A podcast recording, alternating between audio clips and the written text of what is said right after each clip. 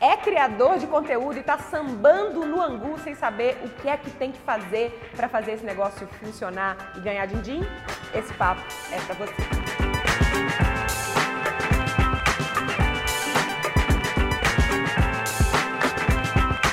Oi, tudo bom? Eu sou Rafa Capai e esse é o Vamos que Vamos Convida, essa série que você já conhece, onde eu converso com gente foda que me inspira, que te inspira também sobre assuntos que interessam a mim e a você, que nos interessam. Desculpa bem esfarrapada para bater papo legal com gente legal assistindo você. E aqui você já tem um dever de casa. Eu quero que você não só assista, mas também participe. Então fique de olho aí nos comentários. Pode ser que a gente faça perguntas para você ao longo desse papo, para você interagir aqui, porque só faz sentido se for conversando com vocês, beleza? E hoje eu tenho Bia Grande, obrigada. Olá! Faz tempo que eu queria te trazer aqui. Sim! Muito! Eu Massa. queria vir, estou muito feliz. Massa. Obrigada. Se apresenta para esse povo. Eles já devem ter ouvido, tocado parte do seu trabalho, já deve ter chegado neles de alguma forma, mas se apresenta para esse Sucesso povo. total, né? Vou em palestra, olá, quem conhece o Pix? Aí três pessoas levantam a mão, é muito sucesso. então eu vou contar, eu sou Bia Granja, sou mais conhecida pelas coisas que eu faço no YouPix há 13 anos quase, então faz um tempão. E a minha história, assim, como pessoa, eu odeio aquelas pessoas que se apresentam usando o trabalho como, né? A única forma de apresentar. Mas assim, meu trabalho me define muito porque ele é sobre internet, que é uma coisa que eu amo e eu meio que comecei a trabalhar com isso porque eu já amava isso, então eu gosto de até ser a Bia Granja do YouPix de uma certa forma. Então, muito, muito resumidamente, essa sou eu. Mas, mas quem era você antes do YouPix? Cara, eu era uma pessoa perdida, mesmo, ah, me formando em turismo na faculdade, muito não, não, não curtindo, sabendo que eu não ia trabalhar com isso, fazendo vários trabalhos onde me chamavam, às vezes, meu, é, às vezes dentro de turismo, às vezes não, às vezes CLT, às vezes não. É, e o que mudou minha vida mesmo foi essa conexão que eu comecei a ter com a internet, com a galera da- né, dos blogs e tal, e que meio que me deu um rumo na vida, porque antes eu fazia um monte de coisa e eu tava meio que deixando rolar, assim, sabe? Eu não, assim, então eu antes era uma jovem perdida, tentando me encontrar. Eu estava lendo a história ontem para pesquisar um pouco mais a fundo. Estava lendo a história do YouPix e aí tudo começou com uma revista. Tudo começou com uma revista, que é meio louco, né? Você fazer uma revista impressa para falar das coisas Pra da internet. internet. Mas, cara, a gente achou que naquela época, 2006, a gente precisava meio que formalizar aquele movimento que estava rolando no digital. E revista ainda era uma puta linguagem importante, né? Não sei ainda, quer dizer, eu amo revista ainda, mas né, tem várias questões, mas. é, a, própria galera da internet, quando se viu retratada num lugar impresso, né, que ou, ou seja, o pai e a mãe poderia ver, né, entender o que estava fazendo, o que estava rolando ali, eles curtiram muito, porque eu acho que antes a visão da mídia, né, de qualquer coisa que parecia midiática, é, era muito preconceituosa. E ainda é até hoje, tipo, mil anos depois, né? Então era muito uma coisa de desmerecer, era sempre uma coisa meio sensacionalista, tinha muito preconceito. Então, cara, aquela revista fez um puta sentido pro movimento daquela época que meio que deu uma agrupada, sabe? Uma formalizada e uma força, né? Então foi bem, bem legal. E era um formato muito louco, porque eu não sou jornalista, né? Então eu comecei a fazer texto meio como eu queria ler né? Eu nem ia bem de redação na escola, nunca foi o meu formato. Então eu comecei a fazer e era muito uma linguagem muito fácil, então acho que tudo meio que, sabe, tinha tava a ver com aquele tinha a ver com aquele mindset do digital de meu qualquer pessoa fazendo um blog, se expressando e fazendo um meme que não chamava meme na época, chamava sei lá uma piada, um viral e tal. Então, cara, foi muito legal esse começo. Mas qu- quando é que você falou, caramba, essa é a minha turma? Quando é que você teve essa sacada? Porque é, é muito. É muito é, vocês foram precursores desse, desse movimento no Brasil de apontar isso como uma tendência que hoje em dia não é tendência, hoje em dia é a grande realidade É, né? de todas as marcas e de tudo que está rolando. Quando é que você falou, caraca, tem ouro aqui e essa é a minha turma? Cara, eu adoraria te falar que ai, desde sempre identifiquei este grande nicho de mercado e não sei o que, né? mas não foi assim mesmo. É, e até hoje eu sinto que, quer dizer, eu sei que isso tem uma puta importância, mas é, tudo para mim é muito orgânico. A história do YouPix, de como começou e de como continua, tem muito a ver com eu, Bia Granja, é, olhando para esse universo de internet e percebendo que ali existia um universo muito foda de visões diferentes, de diversidade de pontos de vista.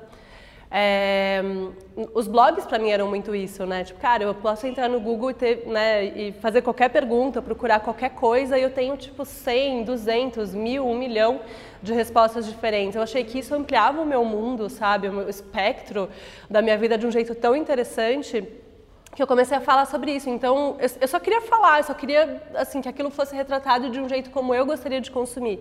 Eu mesma nunca fui blogueira, eu nunca, nunca fui é, uma pessoa ativa como criadora de conteúdo nesse sentido, mas é, mas eu achava que ele tinha uma coisa importante. E eu acho que a própria coisa, a observação da dinâmica da rede, que é muito distribuída, cara, não tem uma coisa de, ah, eu saquei, eu me apropriei, eu fiz acontecer. Uhum. Eu acho que a gente ajudou a organizar, ajudou a formalizar, ajudou a celebrar, né, e dar e, e, e mostrar essa importância que para a gente era muito importante, mas a própria galera fez isso. Por exemplo, a gente fazia uma revistinha, a gente não sabia o que, que ia ser depois da revista, porque, sei lá, revista, vamos fazer.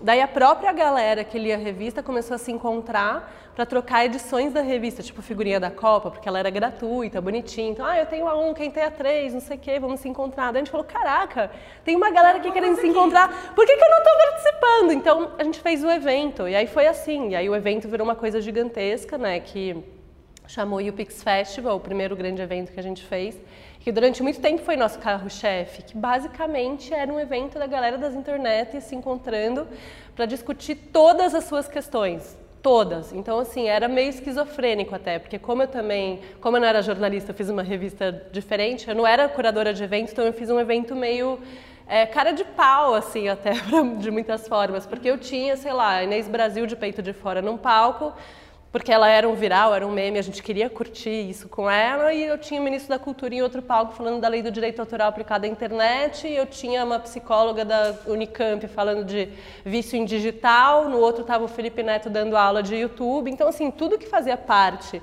da nossa vida, da cultura da internet, é, que hoje em dia é só a cultura dos jovens, a gente vai pensar, né, mas ainda a internet ainda era um lugarzinho, estava é, sendo discutido ali no mesmo lugar. Eu eu, para mim, não, ah, não, é um evento de entretenimento, eu não posso ter o ministro se eu tenho a Inês Brasil de peito de fora. Por que não? A gente é muito assim na internet, né? A gente é mega diverso. A gente abre nosso browser lá e tem 500 abas abertas e cada uma é uma coisa. Por que, que eu não posso reproduzir isso? Que essa é a cultura digital. É isso que que, que é para mim é o grande impacto na nossa vida, essa não linearidade das coisas mais. Não tem mais o tempo só de trabalhar, o tempo só de ver besterol, o tempo só de marcar breja, o tempo só de assinar petição, o tempo... A gente está fazendo tudo isso em várias camadas ao mesmo tempo, né?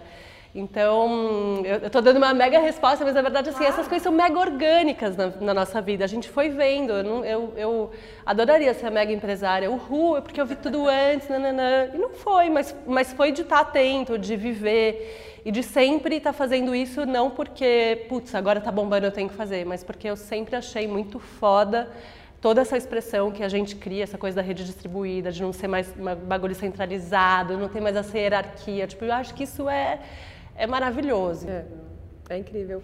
É, acho que seria legal se a gente explicasse o que, é que o YouPix faz hoje. Boa. Porque pode ser que a galera ainda não tenha sacado e entendido exatamente. Cara, sim, total. Eu acho que o YouPix teve muitas fases.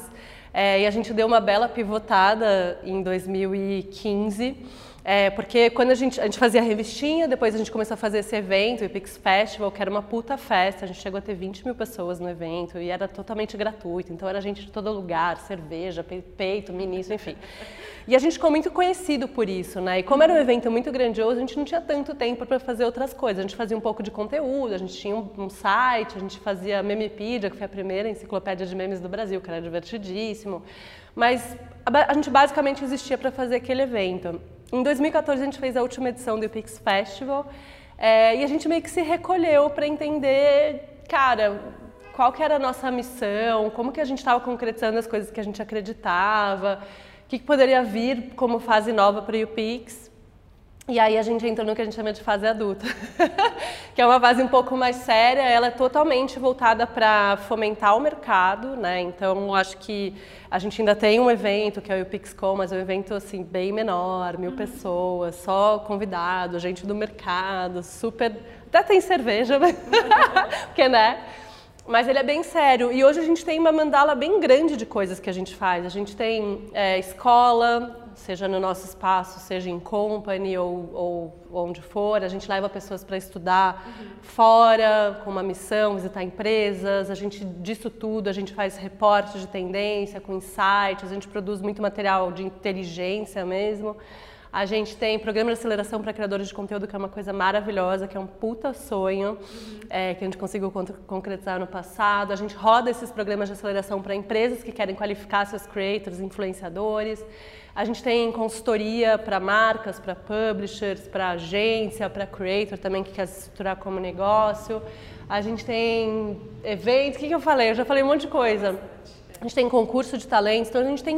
É, é uma mandala bem, bem complexa até, e é muito difícil para as pessoas entenderem o que, que o Pix faz hoje. A gente faz muita coisa, a gente entende que esse ecossistema todo é, que está relacionado a conteúdo digital, seja o próprio influenciador, mas também as marcas que hoje têm que se pensar como publishers, né, como tem que pensar editorialmente os próprios veículos que têm ainda um paradigma muito grande para quebrar em relação ao digital, as produtoras que antes andavam de braçada fazendo conteúdo para TVs, etc, e cinema e não sei o que, agora tem que entender a linguagem do vídeo digital, que é tipo o exato oposto do que eles vinham fazendo uhum. antes.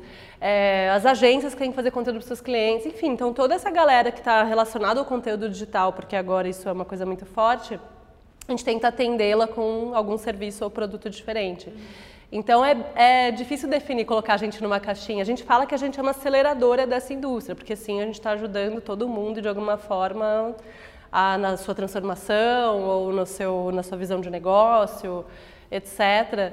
É, mas as pessoas não entendem muito bem o que significa. Então não sei se eu pude explicar Não, bem. mas eu acho, eu, eu, eu, eu, entendo que esse posicionamento de vocês aí hoje ele é muito claro, né? A gente está aqui para fazer isso funcionar. É. É, e, e para mim, eu acho que essa. É, eu, eu, vejo você como essa mosquinha ali, né, que acompanhou desde o momento em que essa galera não conseguia nem entrar nas agências, uhum. não conseguia, né? Existe um baita preconceito e vocês estão ajudando a carregar isso também para mostrar, cara, Total. isso veio para ficar. Não, não acha que isso é uma onda, porque isso veio para ficar. É o modus operandi do mundo daqui para frente. Total, total. Você acha que a gente evoluiu o suficiente ou você acha que ainda existe esse bastante preconceito com criadores de conteúdo, com internet, com esses novos modelos de empreendedores e de empreendedorismo, né? Essas pessoas estão estão pegando seus talentos, pegando suas habilidades, pegando seus conhecimentos e transformando em coisas e tocando o mundo Sim, ao é. redor, né? Eu acho que esse é o ponto, né? Que na verdade existe uma inversão muito muito importante do poder, né? O poder antes estava nas mãos de algumas instituições, seja a mídia, as próprias universidades, é, as empresas, né? Que elas estavam muito no topo da, da cadeia, né? Em relação à a, dinâmica de consumo. É, eu acho que para essas empresas que sempre estiveram no topo e esse topo sempre esteve relacionado a poder financeiro, né, a ter um poder econômico, é muito difícil ver que a gente hackeou, que existe uma plataforma que, que é a internet, ela é isso, de democratização, de inversão é, dessas relações. Então, para elas é muito difícil entender isso e lidar bem com isso, porque ninguém quer sair do seu do, do pedestal Sim. e perder poder, tipo. E até essas novas pessoas, quando que vêm de uma outra forma, né, que são né, já dentro desse novo movimento, também quando elas ficam muito poderosas, elas também é, se perdem muitas vezes. Então, assim, poder é uma coisa que pode nos cegar, mas eu acho que tem muito a ver com isso. Eu lembro, cara, em 2007, um grande jornal né, brasileiro fez uma campanha contra os blogs, tipo Uber Táxi, entendeu? Só que se você pega, hoje em dia, óbvio, não, dá nem, não tem nem como mais fazer uma coisa dessa, né? Assim, tão explícita, uma campanha, tipo... Que assim, não, né, não vou citar nomes, mas foi horroroso. Foi em 2007, entendeu? Porque eles já sentiam que existia ali um poder, um novo poder, uma nova dinâmica que estava ameaçando a dinâmica deles. Em 2013, quando a gente teve os protestos, né, a gente viu muitos dos trending topics, etc. Tipo, ah, abaixo a Rede Globo, o povo não é bobo. As pessoas queimando carros jornalistas no meio da, né, da, dos protestos. Tipo, a gente está protestando contra o governo, mas eu tenho tempo de vir aqui queimar o carro da Record, da Folha e ir lá na Veja jogar pedra na, na, no prédio da Abril, sabe? Então, acho que essas coisas são muito palpáveis hoje e tem um puta preconceito. O cara que é um jornalista, que estudou anos, etc., e vem com uma. Né, o, o jornalismo ele tem essa estigma, esse estigma, tipo, ah, eu vou salvar o mundo, estou fazendo aqui, informando o cidadão, não sei o quê. eu acho que é muito doído mesmo entender, tipo, que, cara, o lugar onde você se criou, pra, né, se formou para atuar não existe mais. Tipo, abriu, demitiu 800 pessoas, as folhas de redação estão enxugando.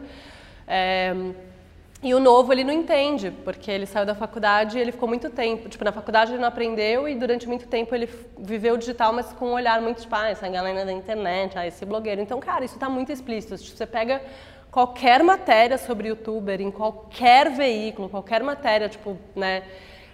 É muito preconceituoso. É sempre assim, ah, youtuber não sei o que fez nananã. Tipo, ah, agora nas eleições, tipo, eu vi uma sobre a galera, uns twitteiros que foram pagos para fazer campanha política. Marketing de influência é culpado por posts não identificados. Cara, não é o marketing de influência. E, tipo, se, e se for marketing de influência, a gente tem que pensar no ecossistema, sabe? Quem que está atuando nesse, neste uhum. né, meio? É o influenciador? É o influenciador, mas é a marca, é a agência, é, o poli, é quem contrata, quer dizer, é todo mundo. Então, eu vejo que tem sim uma, uma vontade de, de minar essa força, né? E desdizer e descredibilizar essa, essa, essa força e eu respondo até hoje, a gente está em quê? 2018? Não sei quando você vai ver, isso pode ser em 2024, mas assim, em 2018 saiu que hum, as pessoas ainda estão perguntando para a gente em entrevista se a internet é uma modinha e se YouTube vai acabar e o Facebook. Cara, é bizarro, entendeu? É uma falta de visão, né? Porque não é mais um lugar, não é mais uma coisa, é um modo de vida, é a expressão, é como a gente entende o mundo, né? Não é uma ferramenta técnica, ela realmente mudou o comportamento. Então, é, eu me perdi o que eu estava falando. Não, mas. É... é, não, a sua pergunta era sobre isso, né? Sim. Não, é que é tanta coisa, mas é. Corta. É, é, é, a lógica da internet. Você vai abrir, é. abrindo, abrindo abas. Né? Eu tô abrindo aba, tá é, ligado? eu tô aqui pensando que vai ficar uma puta entrevista longa. Mas eu... é, uma puta entrevista eu... longa, já, uma... já te adianta. Ah, então tá bom. E a galera que tá acostumada.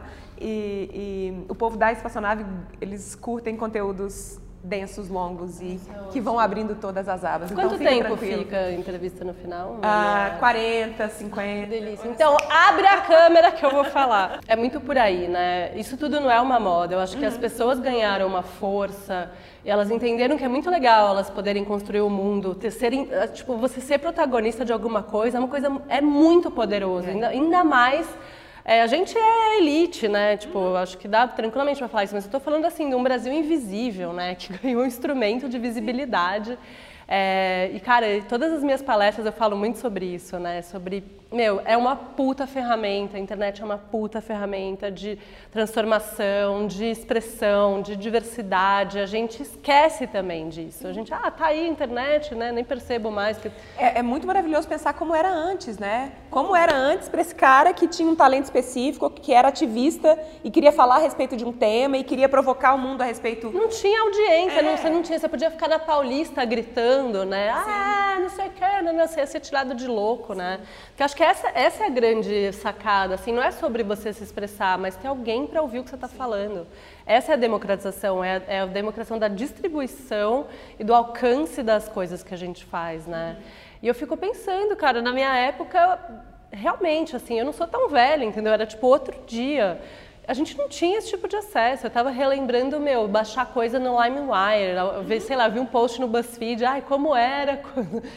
Cara, foi outro dia. A gente estava lá sofrendo para conseguir baixar três músicas, né? Então, eu acho que essas coisas elas dão saltos tão grandes que a gente perde a perspectiva, Sim, né? Sim, a tendência é que cada vez seja mais rápido, né? Porque é. a coisa isso vai só crescer. Sim. E eu fico pensando assim, a nossa geração, é, eu acho que é, talvez seja a única que ainda tenha referências é, compartilhadas, assim, sabe? Ah, todo mundo aqui ouviu a Xuxa, usou o tênis Bamba. Agora, eu acho que as próximas gerações talvez a gente é, vai ser tão fragmentado essa cauda longa total, né? Porque exato, a gente vai cada um atrás do nosso interesse. Ouve o cara do não sei o que, o punk, nananã, e vê a referência, tipo, você já vê isso, a galera do Hype Beast, que é uma coisa que tipo quando vazou o vídeo, né?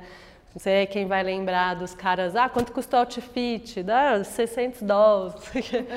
pra gente é uma coisa bizarra, é um movimento Quem são gigantesco. Pessoas, né? Estão, né? E às vezes é. uma marca que era pra mim era só mais uma marca, pro cara é tipo, é o, é, é o que define a existência, né? Então, tipo, eu acho isso muito louco de pensar. Uhum. Como essa cauda logo vai fazer que, meu, não vai mais ter geração que tem referência compartilhada, cara. Tipo, de forma. É... É, é, é, bem louco pensar isso. Eu nunca tinha partido desse, desse princípio. Para quem não está entendendo, a gente está falando, né, a, a, internet conecta nichos, conecta pessoas bem específicas que se interessam por temas bem específicos.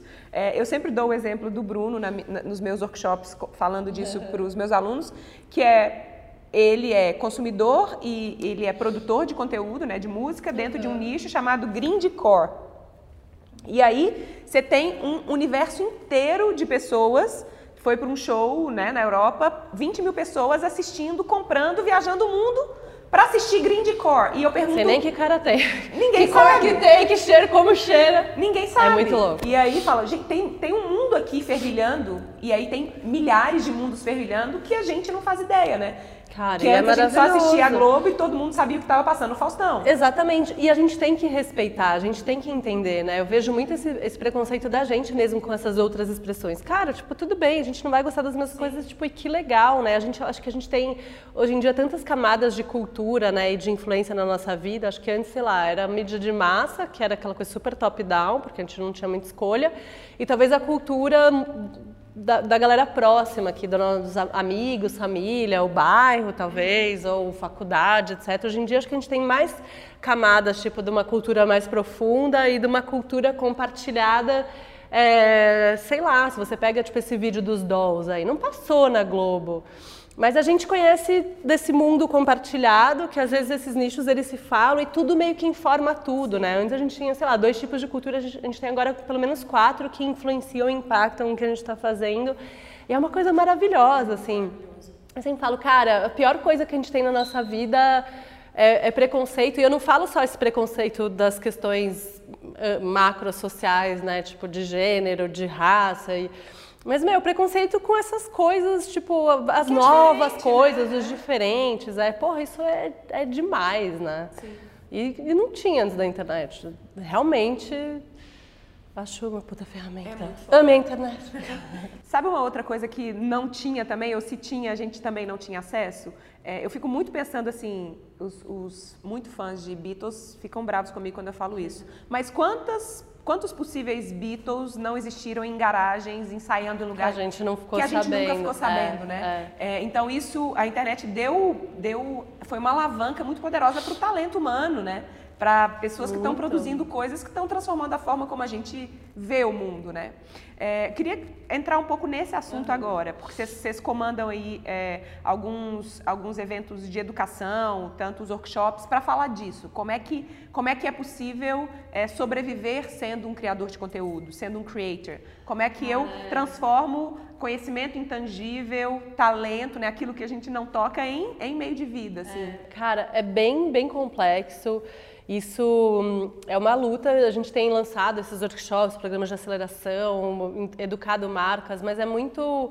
É, tem várias falácias, eu acho, assim, nessa coisa do criador digital, né? Porque, primeiro, tem aquela coisa que é, ah, internet, na internet todo mundo pode, então é só eu começar a fazer que vai dar certo. E é muito errado isso, porque a internet é um lugar que tende ao infinito, então, assim, é, é muita concorrência. Então, não quer dizer que você vai começar a fazer e vai dar certo. Aí depois tem aquela coisa que, assim, ah, se eu estou fazendo, é muito legal. E às vezes você olha e fala, não é tão legal. então, tem que passar por cima disso, né? Acho que as pessoas têm que fazer uma avaliação em relação ao que elas estão produzindo. É... Terceiro, entender que como criador de conteúdo, a fase da sorte ou do estar no lugar certo na hora certa, dessa coisa do timing, talvez já tenha passado. Acho que hoje em dia, para ganhar dinheiro mesmo, para transformar a criação, criatividade é, em negócio, é, você vai precisar realmente ter todas as, as, as, as ferramentas, as habilidades, os skills de um empreendedor real oficial. Grande parte do trabalho que a gente faz junto aos creators, né, como a gente chama, ou influenciadores, como são conhecidos em outros lugares, é ensinar para eles questões empresariais, tipo, que é o quê? Você tem que ter uma área de produto, uma área de negócio, uma área de gestão, enfim, tudo que tem uma empresa, uma área financeira, legal, etc, etc. E aí, tá bom, tipo, ah, uma das coisas que você faz na sua área de produtos é o seu conteúdo. Mas seu conteúdo também não precisa ser o fim de tudo, né? Sim. E tá, e se é conteúdo, como que a gente vai planejar para que esse produto seja um produto redondo, né? Tipo, não, é como, cara, sei lá, pensa em fazer um, um, shampoo. Meu, você não vai só, tipo, colocar um detergente, uma água e chamar aquilo de shampoo, entendeu? Só porque você pode, porque tá à mão. Tipo, talvez você tenha que se empenhar, tipo, pesquisar, ver qual é a composição, fazer um plano, eu vou lançar esse shampoo, depois eu vou lançar aquele. Então, a gente tenta passar isso. Então, cara, a primeira coisa é, ah, comecei a fazer conteúdo. Por quê? Porque eu posso.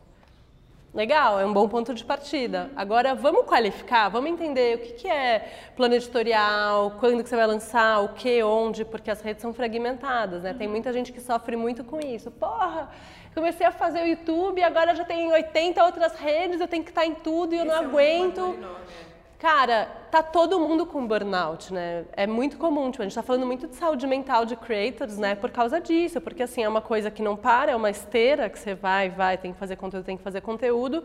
Só que se você não planejou, você faz assim, meio, você vai fazendo. Então você não pode, você não tem que fazer conteúdo porque você pode, você tem que fazer um conteúdo tipo no horário certo, no lugar certo, do jeito certo, no formato, na linguagem, dentro de um calendário, entendeu? Você tem que se pensar como uma uma empresa editorial mesmo, né?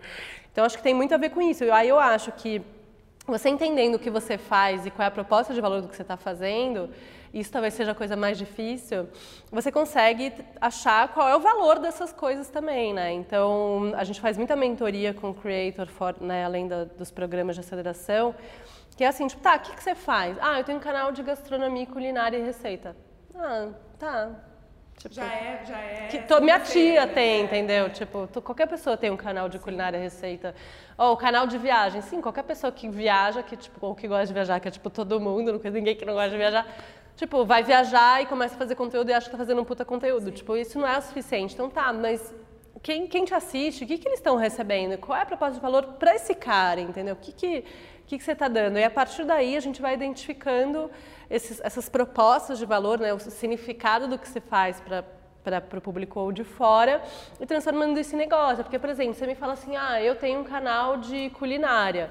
Eu faço receitas veganas rápidas. Tipo, legal. Você pode. Um jeito de, de entregar receitas veganas rápidas é num canal do YouTube, mas poderia ser de outra forma. Poderia ser um curso, poderia ser um livro, poderia ser uma visita a uma fazenda vegana, uma experiência toda diferente, que tem conteúdo, mas tem vivência. Nanana. Poderia ser consultoria para alguém, poderia ser marmita em casa. Pode, porra, pode ser muita coisa. Aí você começa a ampliar muito o seu leque de opções de como ganhar dinheiro com conteúdo. Às vezes eu não acho que é sobre o conteúdo tudo. Sim. É sobre gente, você... É muito comum os alunos da espaçonave, né? Porque a gente também trabalha esses temas todos, né?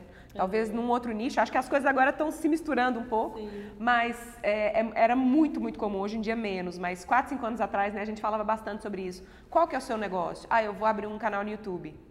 Tá. O canal no YouTube não é um negócio, é. né? O canal no YouTube é uma plataforma. Como é que você pretende ganhar Exatamente. dinheiro com outras coisas além do canal do YouTube. As pessoas confundiam muito ter um canal com ter um negócio, uma é. via clara de, de, de, grana chegando, né? É. Acho muito por conta da, da coisa do, do, do AdSense no Exato. início, né? Que a coisa antes tinha grana vindo ali, hoje em dia já não tem. É, porque assim, no Brasil especificamente, é, o negócio do YouTube é bom a gente falar que assim, você não vai ganhar dinheiro com o YouTube. Ponto. Você tem que ser muito grande e girar muitos views, que é tipo Felipe Neto. Uhum para ganhar dinheiro com AdSense, tá? Porque o dinheiro de, de mídia, né, que se coloca no digital, no YouTube, não aumentou na mesma proporção que aumentou o número de criadores. Então, tipo, você tem um bolo igual para mais e mais. Então, assim, não vai rolar. Eu vou te dar um dado, tá? Só para você ter uma ideia, o CPV, né, o custo por view hoje, médio, é, tá 0,002. Então, quer dizer, eu tô sem meu celular aqui. Vocês podem fazer a conta aí, quero ver quem postar primeiro. Então, sei lá, 0,002. Se você fizer um milhão de views, que tipo é um puta estouro, é um puta hit, quanto você vai ganhar? Valendo! sei lá, dois mil reais. Né? É isso já? É isso, Não produção? Mantém. Não mantém. Acho que dá dois mil reais. Um milhão. Dois mil? Ah, venci a prova de matemática, que não era uma prova, ninguém liga. Mas, cara, Pensa, é muito difícil. Então, assim, de AdSense ninguém vai. Agora é um dinheirinho, um pocket money que vai entrando ali para pagar um servidor, para pagar. Assim, mas, mas se você fizer um milhão em cada vídeo, entendeu? É, e dentro de um tempo, se não é um centavo, um centavo, você vai fazer dois mil até chegar ao milhão daqui três anos, entendeu? Sim. Então, assim, realmente não é a maneira como você vai conseguir fazer. E aí eu acho que para se ganhar dinheiro com conteúdo, você tem que ter uma área comercial ativa que vai formatar projetos e vai bater nas agências e nas marcas para vender Legal. tipo merchan, patrocínio, projetos de conteúdo mesmo. Eu falo assim, o, o, a, a, o business de um creator, né, desse cara, ele tem são vários business. Tem o business da mídia. O que, que é mídia? Mídia é como se ganha dinheiro com jornal, com revista. Você tem uma circulação, uma audiência e você vende essa audiência, atenção para ela. Mostra um anúncio. E aí são esses valores aí que a gente está falando, 0,002, entendeu? Então, o business de mídia é muito difícil. Você tem o business... Pensa só, os, os jornais e as revistas estão falindo e o modelo de negócio deles é mídia. Então, Aí Tanto tem coisa. O que, que, que eles estão fazendo agora como modelo de negócio? Recorrência, um, né? Um business de comunidade. Sim, eles estão fazendo a audiência ali. pagar pelo conteúdo, sim. que eu acho maravilhoso, é porque eu acho incrível. que a gente tem sim o jornalismo, tipo, não só o jornalismo, mas falando no caso deles, tipo, tem um papel muito importante na sociedade. A gente sim. tem sim que pagar para ser bem informado, entendeu? Falando de jornalismo, tá? Mas aí eu acho que a gente pode trazer isso para cá também. Então tem muitos criadores que sobrevivem com o Patreon, com o brasileiro lá, que tipo é Catarse, Catarse tipo assim, é como se fosse o Netflix, entendeu? Só que aí eu acho que tem um ponto trick, aí vamos entrar numa aula, que é, é o que, que você vai dar para esse cara? Porque conteúdo é uma coisa muito banal. Então se o cara vai te assinar para ganhar mais conteúdo, uhum às vezes essa relação fica, porra, mas mais conteúdo, tipo, tem que ter, ter alguma, Já alguma outra proposta de né? valor, é. exatamente. É, então, assim, mesmo um conteúdo premium, ah, tá bom, mas é um conteúdo um pouco mais legal, mas ah, ok, sabe? Então, acho que tem questões, mas essa comunidade também pode, tipo, você pode fazer coisas com elas. Quando eu falo, ah, vamos fazer um curso, acho que isso tem muito a ver com comunidade, são pessoas que, que, que, confiam em você, na sua expertise, é. é.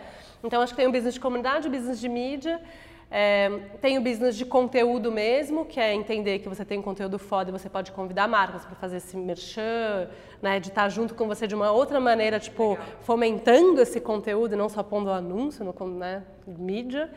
E aí eu acho que tem o business também de, de produção, de produtora, porque creators são pessoas que entendem as redes sociais, são nativos. Prestador de serviço. Tem a linguagem, você entra como prestador de serviço. Olha, eu estou dando vários caminhos. Vários caminhos. É, e tem isso, por exemplo, o Bradesco é um cliente nosso, eles usam muitos criadores que não são grandes, tipo, sei lá, eles fizeram muita coisa com o Tito Mello, que é um cara que eu amo, que foi descoberto num concurso do Pix, até ele tinha, sei lá, 200 inscritos no canal dele, mas uma puta linguagem foda. Então, meu, o Bradesco pegou e contratou ele de produtor de conteúdo digital nativo, porque ele, isso é um puta asset que ele tem. Então tem isso. Temos também o business de imagem, que é você associar a sua imagem, você vai no evento, de quanto vale essa sua imagem. Temos também o business tipo de expertise de consultoria. Eu já vejo muitos criadores sendo contratados por marcas para ajudá-las a fazer essa transformação, essa migração para o digital. Então, cara, eu estou falando vários tipos. É meu, é, é muita coisa, né? Eu falei muitos modelos de negócios diferentes e assim, estou tentando lembrando as coisas que eu sei. É, então, assim, a gente tem que ter um olhar um pouco menos simples, só, talvez tem que sofisticar mais um pouco o nosso olhar para o que é isso que a gente está fazendo, o que, que significa, que é isso que eu estou falando, meu. Você tem que pensar como empresa. Uma empresa vai fazer isso, vai entender quais são os assets, os ativos que eu tenho, como eu transformo isso em modelos de negócio para stakeholders diferentes, etc, etc.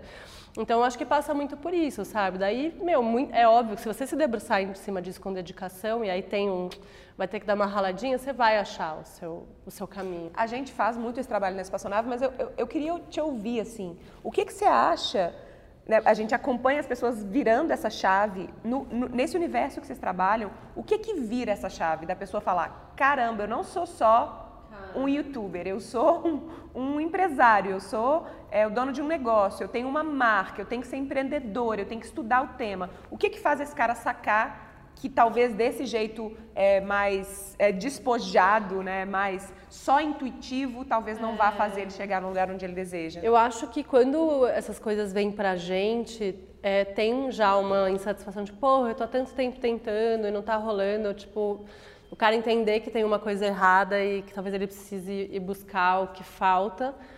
É, mas parte muito da pessoa, não é uma coisa que você fala, ah, e aí, fulano, você precisa ser mais empreendedor, hein? Porque a gente fala isso pra caramba. O cara ah, não entende. Então, assim, acho que tem um wake-up call que vem da própria pessoa.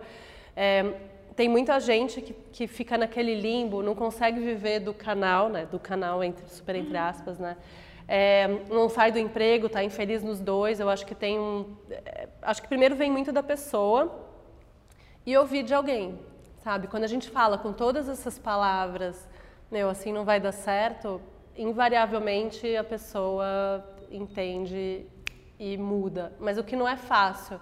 Causa muito desconforto mesmo, sabe? Nos nossos programas de aceleração, nos nossos programas de mentoria, tem muito choro. E tem muito abandono também, o cara fala, não, não é pra não mim, cara, eu não quero isso, não é o meu caminho, então eu vou ficar aqui no meu trampo, vou fazer isso de hobby, tipo, e aí também assume, e sabe? tá tudo Acho bem que... também, se essa okay, for a decisão da pessoa, Exato, né? e aí também não sofre porque tá no trabalho fazendo um canal, tipo, não, você vai fazer quando der tempo e, e, e é isso. Então, eu acho que esse trigger, ele é muito, é muito pessoal, é muito difícil, mas ele, a gente foi mais efetivo em ajudar a pessoa a entender isso quando a gente estava olho no olho hum. e a gente pôde falar isso pessoalmente, sabe? Legal. Falando aí de, de, de, choro e desses incômodos, vamos falar um pouco desse tema aí que você, trouxe, o burnout, a saúde mental uhum. desse criador, e eu acho que eu vou mais além. É, é saúde mental de todo mundo que está conectando e fazendo a internet acontecer. Total, total. Eu passei por um burnout, eu sei exatamente isso que você falou. Amiga, sim. Esse, esse, essa esteirinha e essa sensação que você tem, que você tem que continuar produzindo e não tem respiro, não tem. Cara. Como é, como é que a gente, como é que a gente é, coletivamente resolve esse problema? Porque é uma. Cara. É, tá, tá, tá, tá tudo, epidemia. Tá crescendo, epidemia. É, é, epidemia. Eu, eu acho que assim, precisamos falar sobre saúde mental, não é só do creator. É, eu acho que, ah, todos estamos cansados, já vi muito isso. Ah, qualquer pessoa que trabalha bem-vindo ao mundo adulto, mas eu acho que é um pouco diferente, porque quando o seu negócio, o seu trabalho, a sua empresa é um reflexo de você, ou é você, ou depende muito de você, é, isso tende a ficar muito mais pesado. Sim. Ainda mais quando você está fazendo uma coisa que é nova, para a qual não existe faculdade, não existem modelos. Você tem que existe... descobrir sozinho o que, e, que é. E você fica né? o, tempo, o tempo todo inseguro, correndo atrás, se provando ou provando para outras pessoas, etc. Eu acho que isso é um processo extremamente cansativo.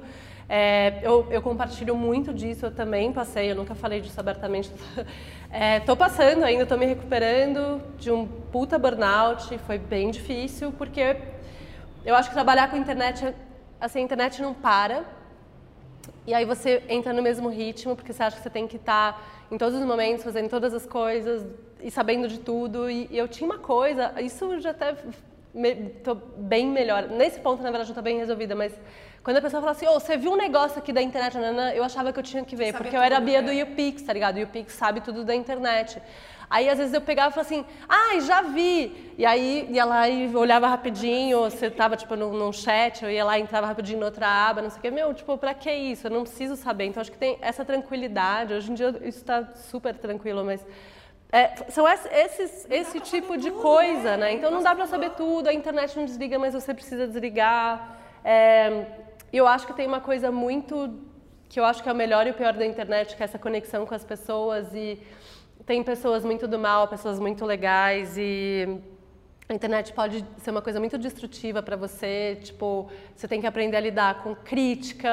E cara, ninguém vai ser uma unanimidade e, e isso para mim foi uma coisa que pegava muito, assim, principalmente quando a gente tinha esses momentos de muita visibilidade, de evento, não sei o quê, porque assim, quem não faz ou quem não está envolvido critica e isso para mim era muito pesado. Então acho que eu tive essa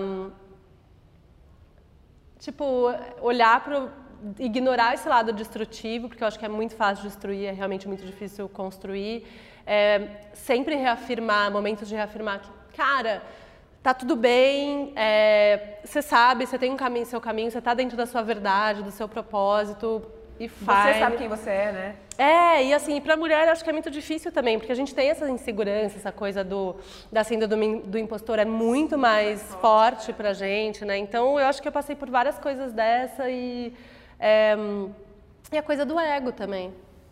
Porque acho que as redes sociais, elas são uma ferramenta que explicitam e quantificam muito o seu sucesso e a sua o quanto bacana você é. Eu acho que isso é muito cruel, é bem Black Mirror assim, eu acho que é muito difícil viver, viver com isso. Você, ah, você posta uma foto, aquela foto tem, sei lá, mil likes, que para mim, tipo, é um bom número.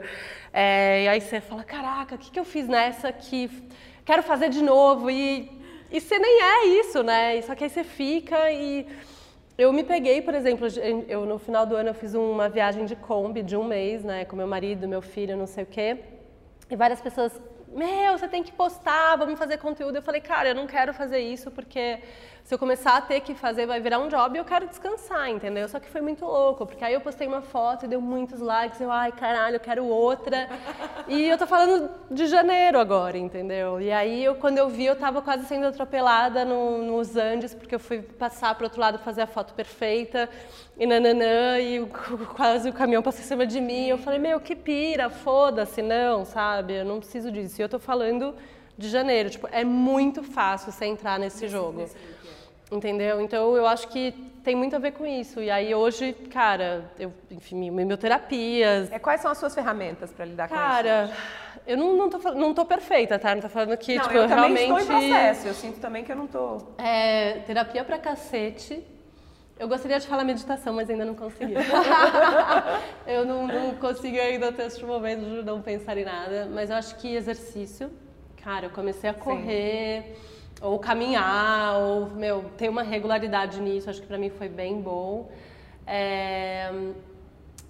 E ter uma tranquilidade para entender que eu não sou perfeita e que tá tudo certo e porque antes tinha que ser tudo, ah, eu tenho que dar conta, nananã. Então agora sim, eu deixo as bolas caindo e tá tudo certo. Maravilhoso. Vai dar tudo certo. É, e no momento mais crítico eu tive que tomar o remedinho também, não sei o quê, mas foi muito bom, foi muito bom. Acho que a gente não tem que ter preconceito, uhum. meu. É, é, muito importante. E a gente precisa falar disso, porque as pessoas estão sofrendo em silêncio, né? Depressão, qualquer. esse estigma de, de, da saúde mental, né? Não, que, ah, total. Ah, é, putz, é trabalho, segura a onda aí, né? É um Cara, pouco isso, assim. É, então, não tem isso. A gente não fala. Eu, foi muito louco você falar disso, porque hoje, antes de vir para cá, eu postei é, o Brasil é o oitavo país em número de suicídios, né? Tipo, tem muito país pra gente ser o oitavo, né? Caraca. Assim, todos os países do war e mais todos que existem de verdade. Tipo, a gente tá mal e é uma questão que vai crescer 50%. Eu tava vendo justamente isso até 2024 ou 2020. Então, quer dizer, vai dobrar essa porra. Dobrar, gente? Sou demais. Bom, vai crescer 50% e, e a gente não fala, a gente tem preconceito, as pessoas estão se matando como nunca se mataram e a gente continua, ai não, porque é, confunde as coisas, não tem informação, ai, depressão, mas ela era tão alegre, sim, mas não tem nada a ver. Depressão não é tristeza e não é alegria, é uma questão química que nem você tem, tipo, tem, tem diabetes, tem que tomar remédio, tipo, depressão é isso, é uma, é uma questão clínica, média, médica, né? É, então, cara, tem que falar, tem que desmistificar, tem que escancarar. E eu fico falando isso aqui, até me sinto um pouco hipócrita, porque eu não falei sobre o meu processo de burnout, é, mesmo porque tem até um processo meu de cara, isso faz muito tempo que eu decidi, tipo, coisas que eu ainda não estou pronta para falar com qualquer pessoa que me abordar na rua, eu não vou falar nas minhas redes, porque é muito íntimo e eu não estou afim de ter essa conversa com todo mundo. A gente não precisa né? Esse é o meu critério, entendeu? Para saber, para tudo, não só sobre burnout, mas para saber todas as coisas que eu posto ou não, porque eu tive uma coisa, acho que foi em 2008, é, uma cachorrinha, ainda na época do Twitter, quando o Twitter bombava, não tinha Facebook. Cara, uma cachorrinha que teve um problema renal e morreu. E eu tava contando no Twitter, puta, tô no tratamento, agora não sei o que, né? Ela ficou um mês nessa sofrência e ela morreu e eu tava falando no Twitter, porque sei lá, se falava tudo nas redes sociais, entendeu?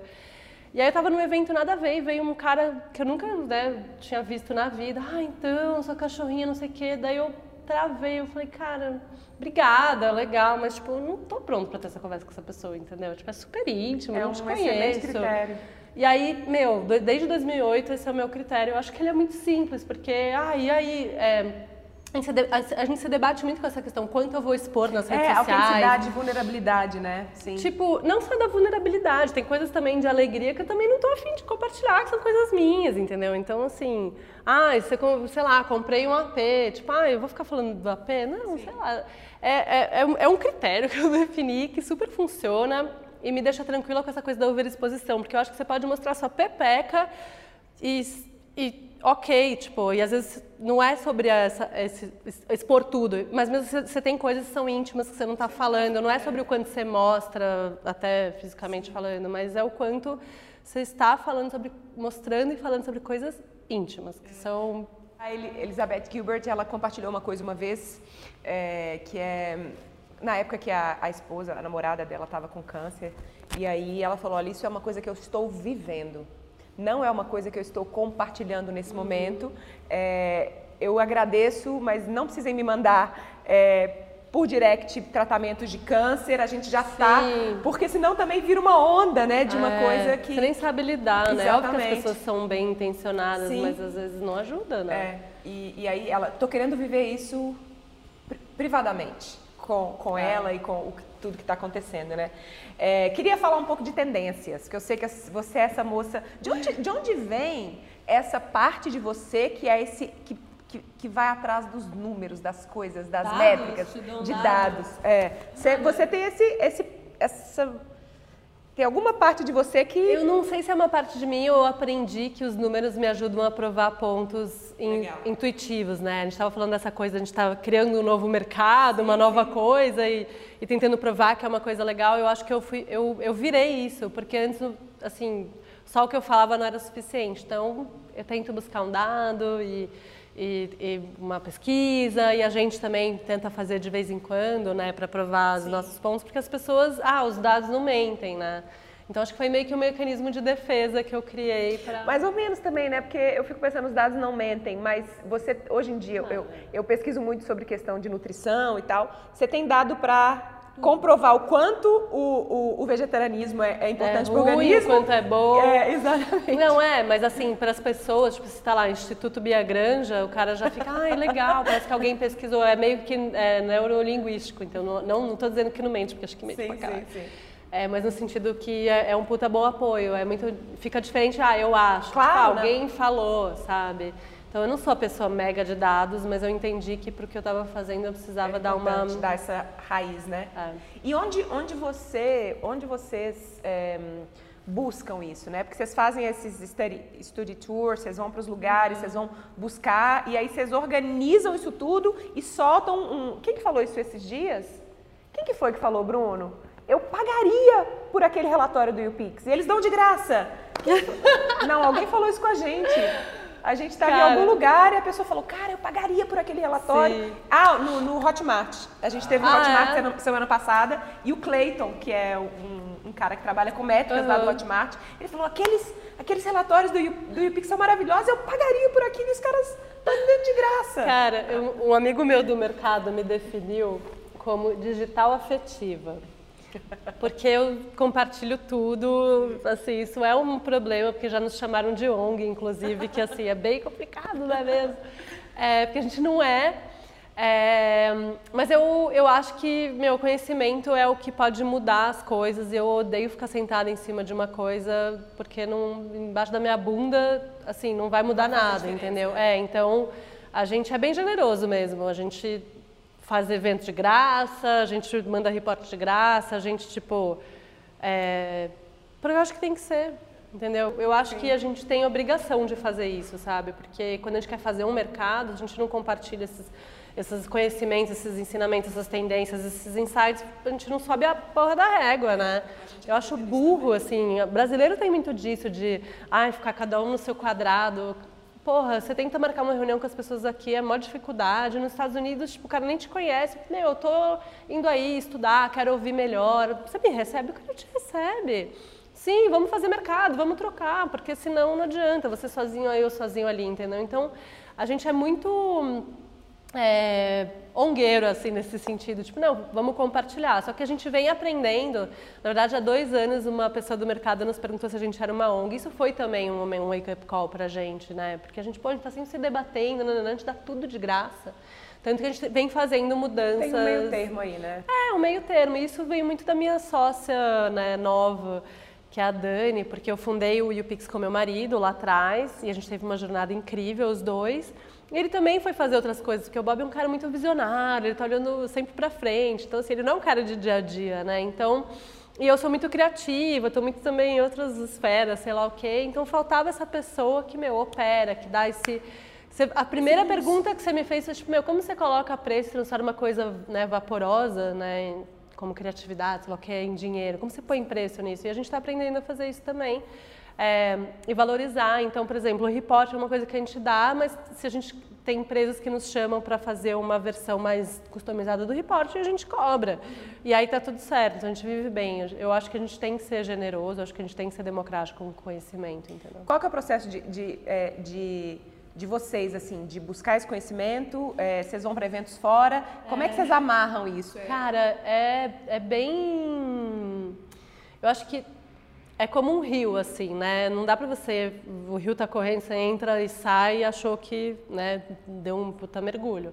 Vai, talvez seja um mergulhinho, mas acho que como a gente está muito tempo acompanhando esse rio, entendendo, a gente está navegando, a gente, o nosso rafting, nossa boia, boia cross, é, não é que ah, agora eu vou sentar e vou tentar achar informação. Tipo, não, a gente está constantemente. Eu acho que tem algum, alguns, algumas metodologias, algumas formais e outras informais. Então, está é, tá conectado com todos os stakeholders, o creator, a agência, produtor, o veículo, blá, blá, blá, ouvindo em almoço, reunião, em evento, né? Então, entendendo as angústias, os desafios, as oportunidades, o que está rolando, enfim, isso fica no nosso inconsciente. Aí depois, quando a gente faz uma viagem mesmo de estudo, a gente tem algumas metodologias que a gente chama de lessons learned, que, assim, é um nome bonito, mas basicamente é bastante design thinking, bastante post-it, bastante maneiras de organizar o que se viu, que eu acho que tem um puta valor. E depois a gente pega tudo isso e faz um puta report. É, eu acho que tem um é, é muito engraçado porque quando a gente leva essa galera para viagem, são pessoas muito diferentes. Então eu tenho gente de agência, eu tenho gente de produtor, eu tenho creator, eu tenho marca, eu tenho veículo. E cada um está olhando para as mesmas coisas com seu ponto de vista, né? Então, quando eu reúno tudo, todo o material que todo mundo produziu, etc., e, e, e dou zoom out, né? Cara, é tão rico, é tão rico os pontos de vista que quando a gente apresenta o reporte, as pessoas que foram junto com a gente falam, caraca, eu não vi nada disso. Meu, lógico que viu, porque tipo, eu peguei tudo dos seus relatórios, dos seus, né? E, mas eu acho que tem, a gente tem muita informação. A informação está dada hoje. Ela é, vem uma profusão, assim, né? Mais do que um rio cadaloso, nem sei o que é, uma enchente. E organizar isso é a grande sacada. É, curadoria é a profissão Cara. Futuro, é uma habilidade de futuro. É uma né? habilidade, mas eu acho que para fazer isso você tem que realmente estar dentro daquele universo, né? A não ser que você seja uma puta empresa de pesquisa, que você tem várias metodologias, você vai ficar três meses estudando aquilo, vai fazer um estudo. Mas a gente é, como tudo no UPix, a gente é bem orgânico, assim, é do que a gente está vendo e a gente tenta usar essas ferramentas para organizar. E não é fácil. Você consegue, você consegue trazer algumas dessas lições aprendidas aqui para a galera? O que que a gente tem de, de para quem está criando conteúdo na internet? Quais são as tendências que vão é, que vão apontar esses caminhos assim? Cara, agora tem que lembrar, né? Aquelas... Bom, a gente nessa última viagem a gente trouxe 12 tendências diferentes. Uhum. Que é, e elas têm muitas evidências, algumas até dava para ser mais tendências, mas assim, eu acho que talvez a grande coisa é, seja essa fragmentação do mundo, do nosso mundo digital. Não tem mais volta, não vai ter mais um cara, uma rede, um lugar que vai reunir todo mundo, tipo, impossível. Isso é muito angustiante, porque caraca, já tem tanta rede, já tem tanta coisa e cada uma tem uma linguagem. Uhum. Então vai ser cada vez mais fragmentado. Então ah, a gente fala de Face, YouTube, Insta e Twitter. Mas agora, tipo, a juventude, os jovens estão no Musical.ly, que chama TikTok, TikTok, Kawaii, Like, Vigo, Snapchat ainda, são pelo menos cinco, e em cada um desses eles têm uma, uma, um comportamento diferente, eles criam conteúdo de um jeito diferente, têm uma vocação diferente. Então, assim, é, vai ser uma ultra fragmentação, eu acho que isso pode ficar bem confuso para gente de conteúdo. É, e a gente vai ter que postar conteúdo nativo em cada um desses lugares. E o nativo não quer dizer que, tipo, eu estou aqui filmando 16 por 9, depois eu vou fazer um picote vou fazer o vertical. Estou falando, tipo, original para aquele lugar, linguagem. Entendeu? Não é recorte, não é pegar um asset, pá, pá, pá, entendeu? É realmente, meu, pensando naquela linguagem. Porque tem linguagens diferentes. É, então, acho que essa é uma notícia triste, mas eu acho bem legal, porque eu adoro o mundo fragmentado, eu acho que tem que ter diversidade mesmo. O que nos leva para uma coisa que tudo que for muito genérico tende a não sobreviver, porque se você não estiver falando com um nicho, uma audiência, uma comunidade específica, elas não vão entender. Então as pessoas estão indo atrás de é, formatos e é, que elas conhecem, que elas gostam, então até se sintam representadas, né? Se sintam representadas, têm relações de identidade, né? Identificação, identidade muito forte. E até, por exemplo, os, os programas de variedades das, das, televisões, né? Sei lá, Jimmy Kimmel, Jimmy Fallon, não sei o quê. Eles já entenderam isso, eles não postam um programa completo lá. Eles sabem que as pessoas. Eu quero só a, o formatinho lá da banda tocando com um brinquedinho, entendeu? Eu só gosto disso, eu não gosto do resto do programa. Então eu me relaciono com isso, entendeu? Então a gente vai se relacionar com coisas específicas. Hoje em dia não é mais sobre o canal no YouTube, é sobre o vídeo. É sobre a playlist, entendeu? Então, isso, essa fragmentação, até na maneira como a gente consome essas coisas, não só em termos de rede, eu acho que vai ser bem difícil, mas eu acho que é muito bom porque a gente tem que focar em comunidade, a gente tem que saber com quem a gente está falando e como você pode servir mais essa pessoa, como se tivesse uma conta conjunta. Eu sempre falo disso. Esse, esse, conceito é muito maravilhoso, que eu ouvi ele essa semana, que eu fui palestrar lá ah. no evento de vocês e eu achei ele muito legal. Fala é pra muito, galera aí. Eu vou falar porque eu acho que ele, ele é tão claro. A gente, como criadora, acho que como pessoa, na verdade, mas como criador, a gente tem que pensar que a gente tem uma conta conjunta com a nossa comunidade, a nossa audiência, e todo mundo está depositando, de modo que se alguém precisar sacar, tem saldo, né?